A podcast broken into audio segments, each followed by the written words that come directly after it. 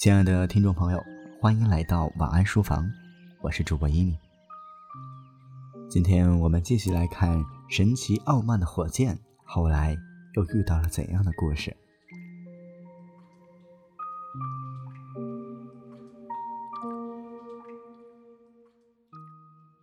那么，你先不要把自己弄得湿乎乎的。当然了，孟加拉烟火说，他现在精神好多了。这是个简单的常识，常识一点不假。火箭愤愤不平地说：“可你忘了，我可是很不寻常的，而且非常了不起。”哎。任何人如若没有想象力的话，也会具备常识的。然而，我有想象力，因为我从没有把事物按照他们的实际情况去考虑。我总是把他们想象成另外一回事儿。至于要我本人不要流泪，很显然，在场的各位没人能够欣赏多情的品性。所幸的是。我本人并不介意，能够让我维持一生的唯一一件事，就是想到自己要比别人优越的多，这也是我一贯培养的感觉。你你们这些人都是没有情感的，你们只会傻笑或开玩笑，好像王子和公主不是刚刚结婚似的。啊，正是呀。一枚小火球动情的叫道：“难道不行吗？这是一件多大的喜事儿啊！我只要一飞到天上去，我就会把这一切都讲给星星听。等我给他们讲起美丽的公主，你会看见星星们在眨眼睛。哦，多么渺小的人生观！”火箭说。然而。这正是我所预料的，你们胸无大志，你们既浅薄又无知。哦，如果说王子和公主会到有条深深河流的乡村去住的话，或许他们只有一个儿子，那个小男孩有王子一样的一头金头发和紫色眼睛。又或许有一天，小男孩会跟保姆一起去散步；或许保姆会在一棵古老的大树下睡觉；或许小男孩会掉进深深的流水中淹死了。多么可怕的灾难！可怜的小人儿，失去了他们唯一的儿子，这太可怕了，我永远也忘不了。但是。他们并没有失去他们的独子呀。罗马烛光蛋说：“根本就没有任何不幸发生在他们身上。”我从没说过他们会发生不幸。火箭回答说：“我只是说他们可能会。如果他们已经失去了独生子，那么再谈论此事还有什么意思？”我讨厌那些事后反悔的人，不过一想到他们可能会失去独子，我就非常难过。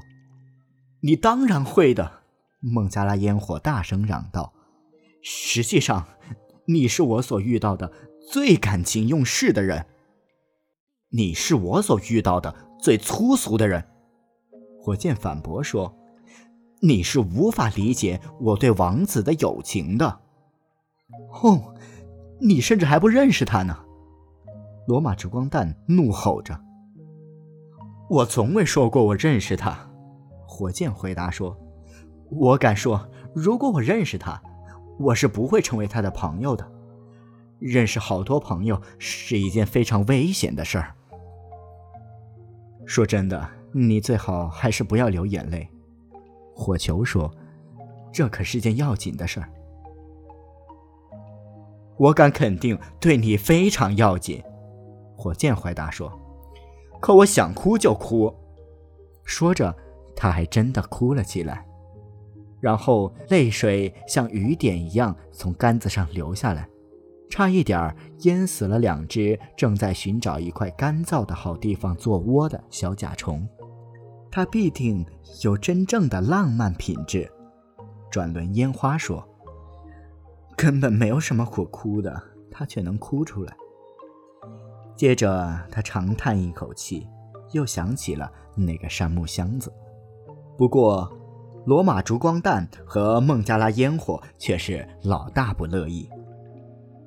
他们不停地说：“胡扯，胡扯！”那声音可真够大的。他们是非常讲实际的，只要是他们反对的东西，他们就会说是胡扯。这时，明月像一面银色的盾牌冉冉升起，繁星开始闪烁，音乐声从宫中传来。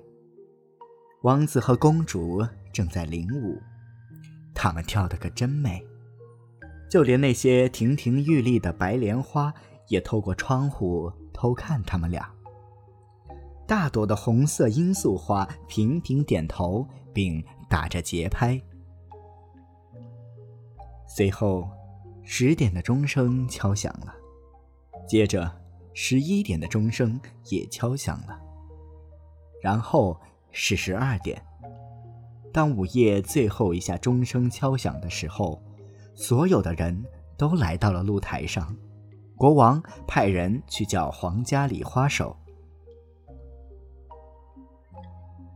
开始放烟花吧。国王宣布说。皇家礼花手深深地鞠了一躬，并迈步走向花园的尽头。他带了六个助手，每个助手都拿着一根杆子，杆子的顶头捆着一个点燃的火把。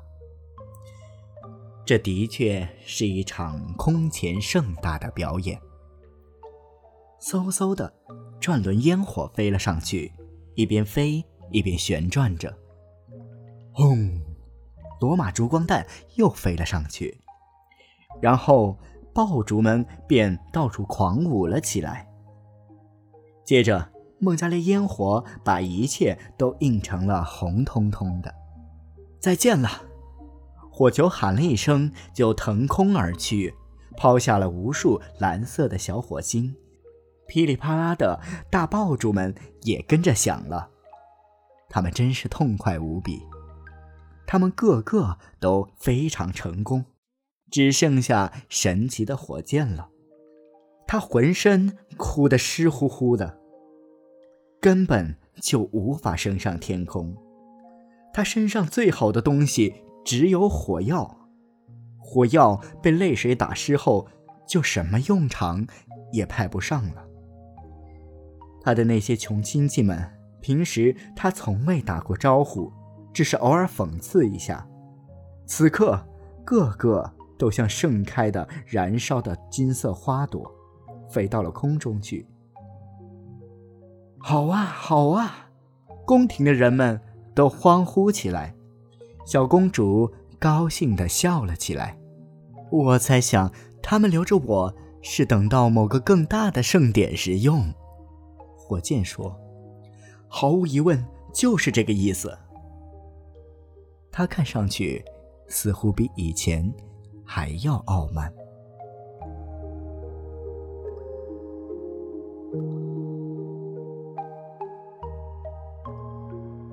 没能在舞会上大放异彩的傲慢的火箭，后来怎么样了呢？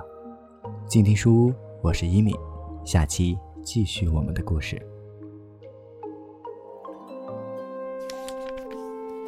读书是我们了解世界的方法，也是我们每天最好的娱乐。每读一本书，都是一次修行。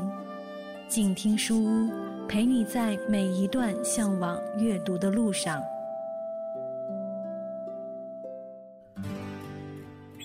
远方自由的雪山，我们要走多远？在沸腾的世界中，哪里有长满苔藓的清泉？在已是枯荣的树下，你是否看过日落时金黄色的海？漫天飞雪的时刻，你愿意和谁围坐在炉边，谈谈心事，聊聊天？公众账号搜索“静听有声工作室”，很期待在那里和你相遇。